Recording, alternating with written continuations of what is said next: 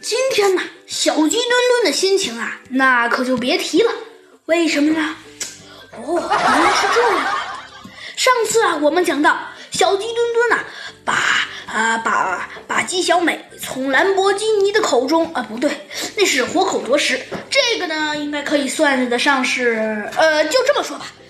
上次啊，小鸡墩墩把鸡小美从兰博基尼的手中啊给救了出去，所以啊，因为他住在的是三魂镇。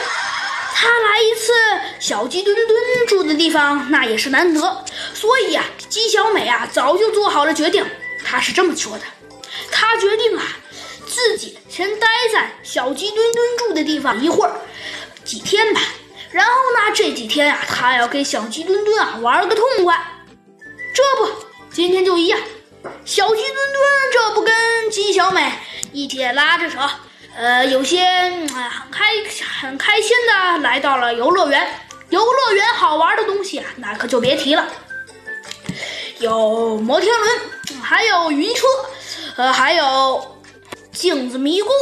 不过小鸡墩墩呐，可不敢走镜子迷宫了，因为啊，小鸡墩墩呐，那好久好久以前的那次教训，他可没忘记。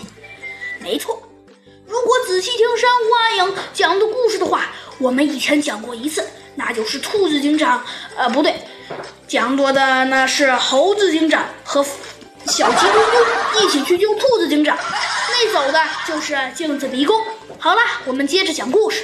所以呀，小鸡墩墩才不敢走镜子迷宫呢，万一走镜子迷宫